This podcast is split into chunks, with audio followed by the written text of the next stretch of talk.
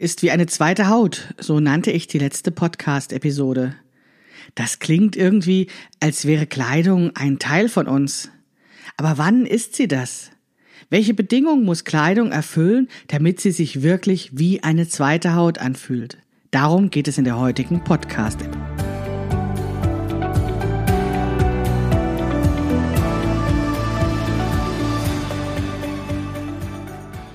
Hallo und herzlich willkommen zu Past, dem Podcast von Krafteln. Mein Name ist Maike Rentschbergner. Ich unterstütze Frauen dabei, sich selbst gut passende Kleidung zu nähen, die sie schön und stark macht. Meine Mission ist es, dieses Gefühl der Stärke, der Schönheit und der Zufriedenheit möglichst vielen Frauen zu ermöglichen. Zum Beispiel auch dir. Schön, dass du zuhörst.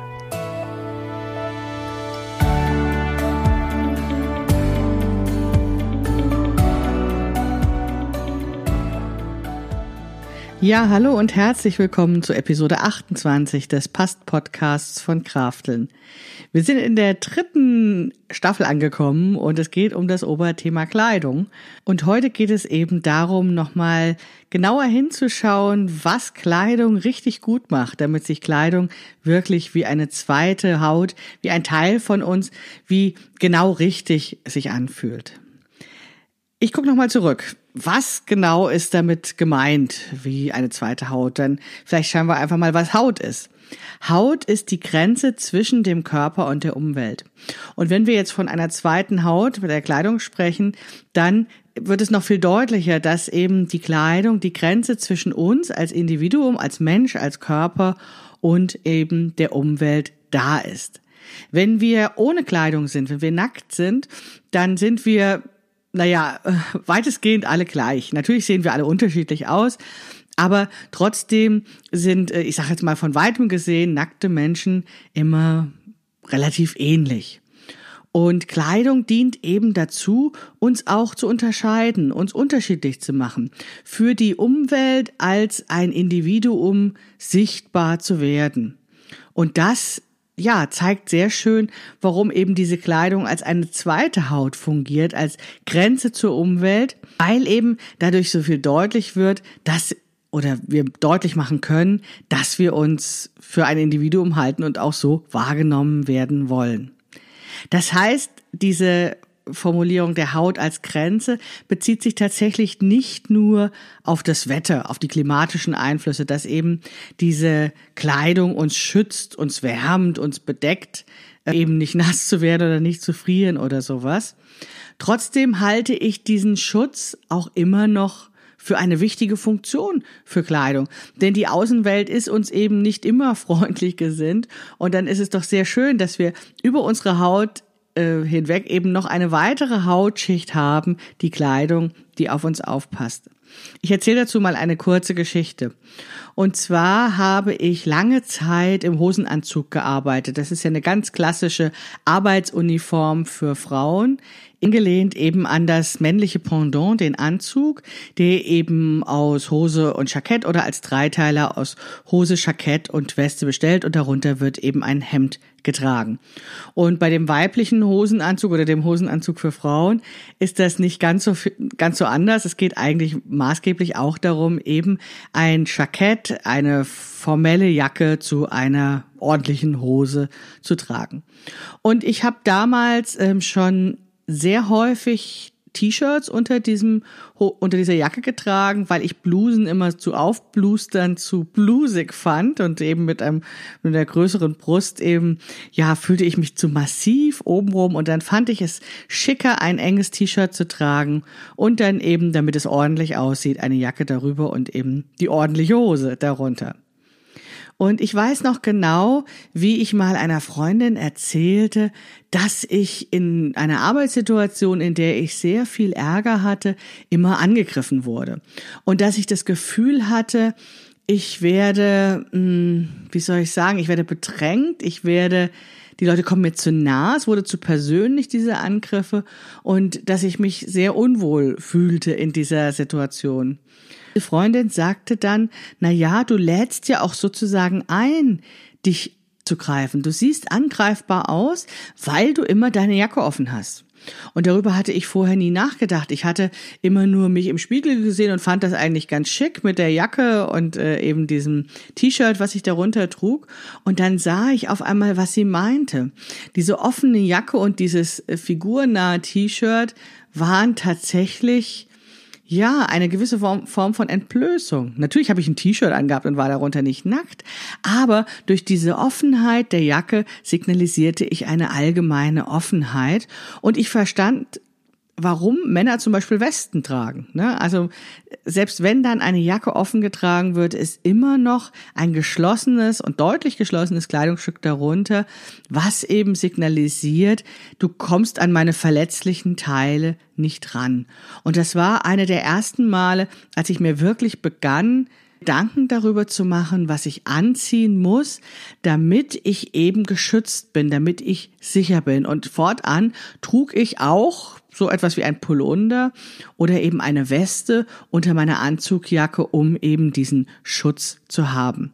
Und das zeigt für mich sehr deutlich, dass eben das, was wir anhaben, nicht einfach nur ähm, ja wärmen oder dem Klima trotzen soll, sondern dass es eben wirklich die Grenze zwischen unserem Körper, unserer Person und der Umwelt ist und dass es tatsächlich eine Funktion hat, uns zu beschützen und für uns zu sorgen und eben wie eine zweite Haut noch so eine Zusatzfunktion zu liefern.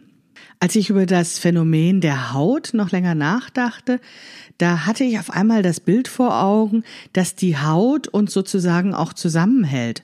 Unser Körper besteht ja aus sehr unterschiedlichen Teilen, die eben verschiedene Aufgaben haben.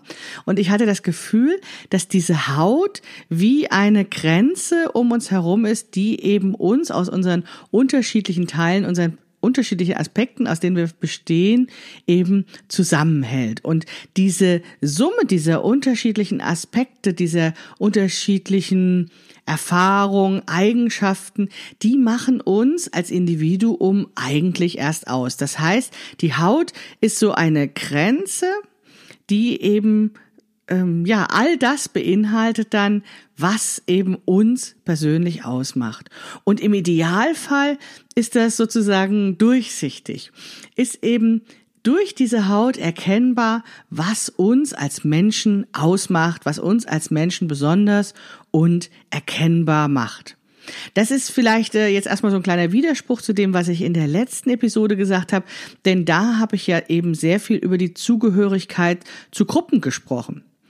Ja, Kleidung ist ganz oft eine Möglichkeit, sich zugehörig zu bestimmten Gruppen kleiden, damit man eben ganz klar als Teil der Gruppe erkannt wird. Aber das ist ja eben auch wieder nur ein Aspekt. Wir erfüllt nur ein Bedürfnis, das wir haben, eben, dass wir Teil einer Gruppe sind, dass wir uns sicher fühlen können in einer Gemeinschaft. Und gleichzeitig haben wir doch auch immer dieses Bedürfnis, ein Individuum zu sein, also was Besonderes zu sein und als etwas Besonderes wahrgenommen werden zu können.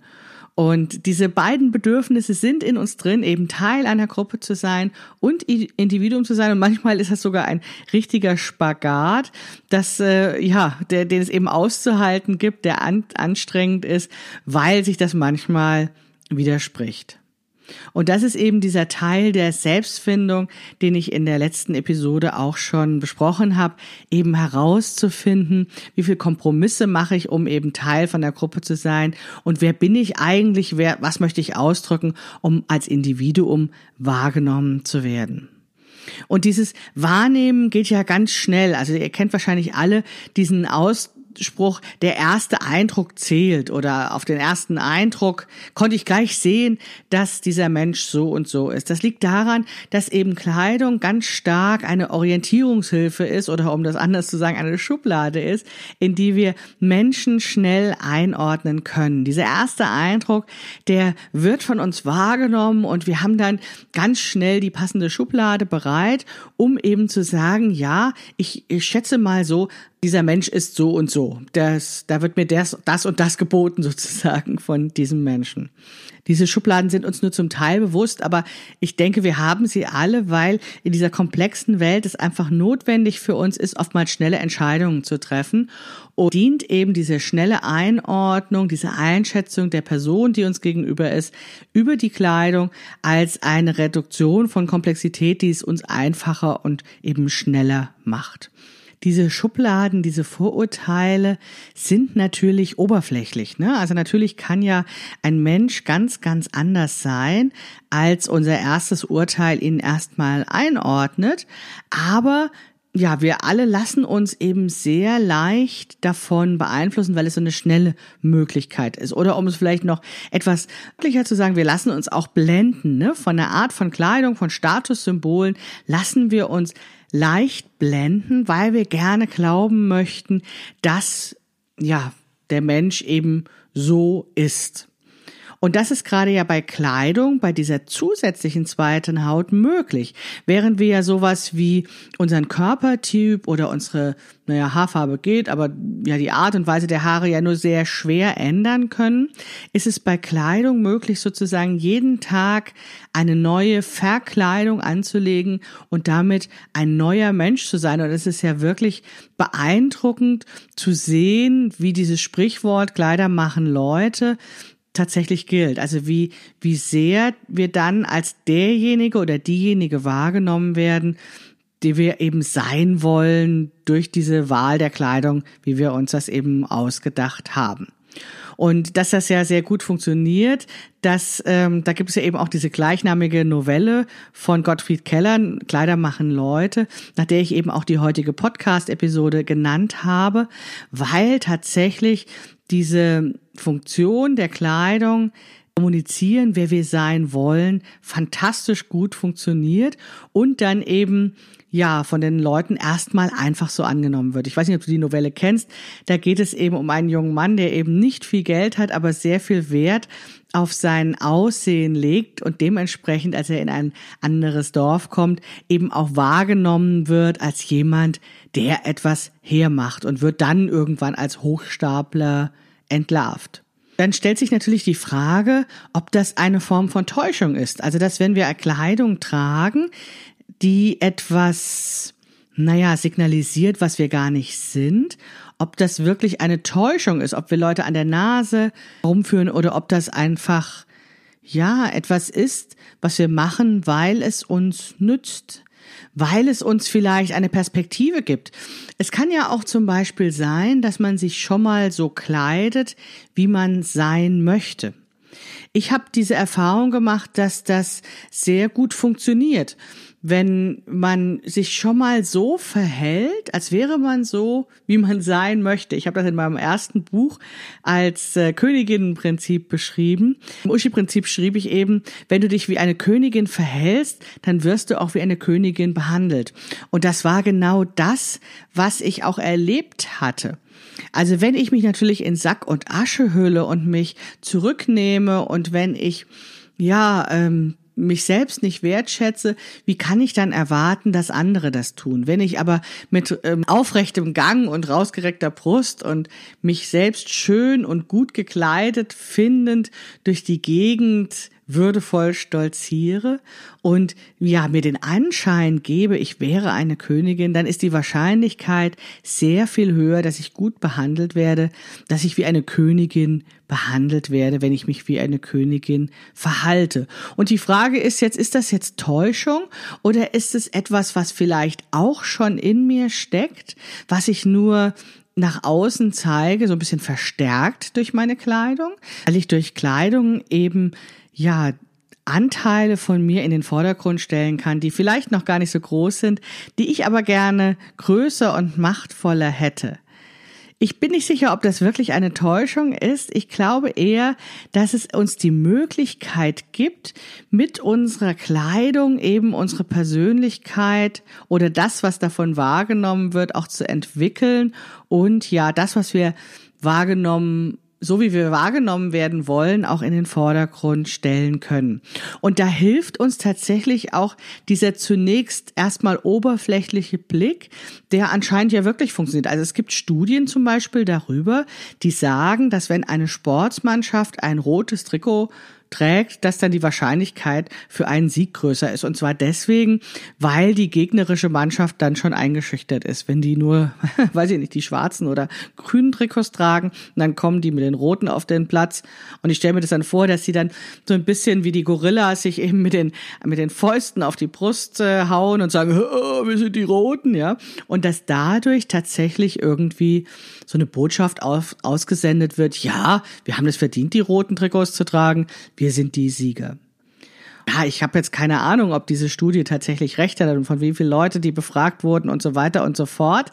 Aber als ich das gelesen habe, hatte ich sofort diese Bilder im Kopf. Und irgendwie scheint da ja doch was dran zu sein, dass das irgendwie was mit uns macht, dass wir die Erfahrung gemacht haben, dass eben wer sich traut, bam, diese rote Farbe zu tragen, dass da wohl was dahinter ist. Ich fand es interessant, dass ich auch von einer anderen Studie gelesen hatte. Und zwar ging es da um männliche Bewerber auf einen Job. Gesagt wurde, dass diejenigen, die wirklich eine männliche Kleidung trugen, also im Sinne von Anzug und männliche Farbe, also Farben, die zugeordnet werden, dass eben eher Männer sie tragen. Und wenn das alles möglichst männlich aussah, dass diesen Bewerbern eben Eigenschaften wie Aggressivität und der ist energisch und so weiter zugeschrieben wurden und dass deswegen die Hypothese wurde, dass die dann eine bessere Führungskraft sind, weil sie eben stärker und entscheidungsfähiger und aggressiver Aktive und so weiter sind. Auch da wieder, ich habe die Studie jetzt nicht genau geprüft, wie viele Leute da ähm, gefragt wurden und wer die äh, Studie gemacht hat. Und trotzdem kann ich mir das einfach total gut vorstellen, dass solche ganz schlichten Gedankenketten im Kopf entstehen. Äh, markiger Typ ist bestimmt eine coole Führungskraft. Und dass das natürlich alle anderen benachteiligt, die nicht diese Wirkung haben. Da geht es jetzt ja auch erstmal nur um die Unterschiede zwischen Mann A und Mann B und noch nicht mal um die Unterschiede zwischen Männern und Frauen oder Menschen, die sich gar keinem Geschlecht zuordnen lassen wollen oder oder. Ja, aber da wird eben ja, ein bestimmtes Vorurteil, also für Führung braucht es aggressives, energisches Verhalten, gewandelt in ein Bild, wie dieses äh, Eigenschaften sich in Kleidung widerspiegeln und um dann eben ja sehr schnell eine Vorauswahl zu treffen und das äh, bestärkt mich in meiner Meinung, dass es tatsächlich sehr sehr sinnvoll ist, Bewerbungsprozesse ohne Bilder zu machen, weil wir einfach so schnell auf diese Bilder reagieren und uns so leicht von ihnen beeinflussen lassen. Andersrum gesagt, wenn wir jetzt über das Thema Kleidung sprechen, ist das natürlich auch eine Chance, weil wir eben, wenn wir eben unsere Kleidung bewusst auswählen, vielleicht auch bestimmte Attribute in den Vordergrund stellen können, bestimmte Eigenschaften betonen oder vielleicht sogar faken können, um eben zu signalisieren, dass wir die richtige Frau an der richtigen Stelle sind. Ne? Anders gesagt, indem wir eben den Hosenanzug tragen, um eine gewisse Männlichkeit zu zeigen und dann in das Dilemma geraten, ja, wir sind aber doch gar kein Mann und wollen wir wirklich das eins zu eins kopieren oder tragen wir vielleicht doch das engere T-Shirt dazu oder entscheiden wir uns für den Rock, damit es ein Kostüm wird und damit weiblich ist. Was dann wieder ganz andere Interpretationen und Probleme auf sich wirkt, aber darüber spreche ich auch nochmal in einem Während wir eben sehr schnell in der Beurteilung einer anderen Person sind, also die Kleidung, die die Person trägt, interpretieren und Schublade auf, Mensch rein, Schublade zu machen, ist es doch ein etwas längerer Prozess, wenn wir überlegen, ja, welche ähm, Merkmale von uns wollen wir betonen oder welche Eigenschaften wollen wir verkörpern? Wie wollen wir aussehen? Wie können wir, was uns als Person ausmacht oder was wir sein wollen, ja, kleiden, damit wir, damit eben das von anderen auch erkannt wird. Also wer will ich sein oder wer wäre ich gerne, wer bin ich? Und das ist natürlich eine Frage, die eben ja ganz viele Menschen beschäftigt, weswegen auch sowas wie Stilberatung zurzeit in meinen Augen total boomt. Ich weiß nicht, ob das schon länger so war. Ich habe sehe das auf jeden, äh, jeden Fall jetzt sehr, sehr häufig und kann das verstehen, weil eben ja auch die Möglichkeiten heutzutage so groß sind, was wir alles anziehen können. Das heißt, wir haben noch viel mehr Entscheidungen zu treffen, als das vielleicht noch vor 100 Jahren der Fall gewesen wäre. Und natürlich haben diese mehr Auswahlmöglichkeiten dann auch mehr Risiken, irgendwas falsch zu machen oder was zu gut zu machen und dadurch irgendwelche, dass irgendwelche Chancen entgehen, die wir sonst vielleicht gehabt hätten. Also wir sind ja in einer Zeit leben wir, in der Selbstoptimierung an allen Ecken und Enden eben quasi unsere Aufgabe ist und wir wollen alles besonders gut machen und natürlich dann eben auch die Kleidung, die Signale, die wir ausstrahlen, damit eben wir wahrgenommen werden, wie wir wahrgenommen werden wollen. Und das bezieht sich natürlich auf die Situation, in denen wir unterwegs sind. Ich habe jetzt eben schon ein paar Mal Beispiele gemacht ähm, aus dem beruflichen Bereich. Ich könnte jetzt aber auch zum Beispiel über Paarungsbereitschaft sprechen, ähm, in äh, Situationen, wo wir eben dann eine bestimmte Kleidung tragen, die auf uns aufmerksam macht, die unsere Vorteile vielleicht äh, in den Vordergrund rückt oder die eine gewisse Bereitschaft signalisiert. Und da ja in Tradition mit den Tieren, die ja sich auch alle Möglichkeiten nutzen, mit einem schicken Federkleid oder sowas Eindruck zu machen, wie der Pfau. Das, der Pfau hat natürlich nicht verschiedene Kleidungsmöglichkeiten, sondern nur sein wunderschönes Rad, was er schlagen kann. Und da sind wir wieder bei dem äh, der Qual der Wahl. Ne? Wir uns steht alles offen. Wir können das selbst entscheiden. Und gerade wenn wir nähen, können wir ja noch mehr erreichen als das, äh, wenn wir einfach uns nur auf das verlassen müssen, was es zu kaufen gibt. Und dementsprechend müssen wir eben diese Entscheidungen treffen können oder dürfen, je nachdem, wie du das siehst um eben möglichst gut mit unserer Kleidung das zu repräsentieren, wer wir sind, was wir wollen und was wir gerne will. Damit komme ich schon zum Ende, denn die Frage ist ja schon eigentlich beantwortet. Also die Frage, die ich stellte, war, was muss Kleidung haben, damit sie wirklich sich für uns wie eine zweite Haut anfühlt? Und wenn wir diese Kommunikationsfunktion der Kleidung betrachten, also diese Verbindung zur Außenwelt, dann muss Kleidung eben so sein, dass sie ja das symbolisiert, was wir von uns zeigen möchten. Oder um es anders zu sagen, Kleidung muss stimmig sein. Und das bedeutet, dass die Kleidung eben zu dem passt, wie ich mich sehe, was richtig für mich ist, für das, was ich heute vorhabe und was eben zu meinem Leben und zu meiner Umgebung auch passt. Wenn das sich widerspricht, müssen wir Abwägungen treffen zwischen uns und der Umgebung. Aber je besser wir das hinbekommen, je besser wir ja interpretieren können, was andere wenn sie unsere Kleidung sehen, je mehr wir ein Bewusstsein dafür bekommen, was wir ausstrahlen wollen, welche Anforderungen unser Leben hat, umso genauer können wir eben eine Kleidung raussuchen, die richtig ist und die sich richtig anfühlt. Wenn wir dann schon dabei sind, unsere Kleidung selbst nähen, dann können wir auch noch dafür sorgen, dass diese Kleidung so gut ist, so gut passt, dass wir sie nicht bemerken. Wir können ihr eine gute Passform verleihen, so, so dass kein Zuppeln notwendig ist, dass sie nicht rutscht ist, dass sie bequem ist und gut aussieht. Und ich kann mich noch gut erinnern, als ich noch Kleidung gekauft hatte, musste ich da ganz oft Kompromisse machen. Also es gab einfach nicht immer das, was ich haben wollte, was vielleicht genau jetzt die Botschaft transportiert hätte, die ich aussenden wollte, was genau zu der Gruppe gepasst hätte, zu der ich haben wollte und was dann auch noch passt ja, nicht zuppelt, sich gut anfühlt, sich wirklich wie eine zweite Haut anfühlt. Und das sehe ich eben als ganz große Chance, wenn wir unsere Kleidung selbst nähen. Wir können sehr bewusst herausfinden, was wir eigentlich für Kleidung wollen, ja, und sie dann in Anführungsstrichen einfach nähen. Einfach in Tüdelchen deswegen, weil es natürlich nicht ganz so einfach ist. Leider ist es ja so, dass eben diese Schnittmuster nicht immer für uns gemacht sind und wir tatsächlich noch etwas machen müssen, damit sie zu einem Maßschnittmuster werden, damit sie wirklich gut zu unserem Körper passen. Aber das kannst du lernen und ich zeige dir gerne, wie das geht. Alle müssen Schnittmuster anpassen, denn wir sind alle Individuen. Und wie großartig ist es, dass wir die Möglichkeit haben, das zu lernen und uns die Kleidung nähen können, die uns schön und stark macht, weil sie einfach stimmig ist. Wie das geht, das zeige ich dir gerne. Lass uns einfach in Verbindung bleiben. Wenn dir der Podcast gefällt, dann ja, rutsch doch noch ein bisschen näher ran, abonniere meinen Newsletter, komm in meine Facebook-Gruppen. Die Links dazu findest du in den Show Notes, sodass wir in Verbindung bleiben können. Du findest auf meinem Blog und im Podcast schon ganz viele Hinweise darauf, wie du dir bessere Kleidung nähen kannst, die wirklich gut zu dir passt. Und es gibt auch ganz bald wieder Angebote von mir in Form von Kursen in denen ich dir zeige, wie du das lernen kannst. Wenn du es gar nicht aushalten kannst, äh, auf meine nächsten Kurse zu warten, dann lies doch einfach mein Buch, passt perfekt.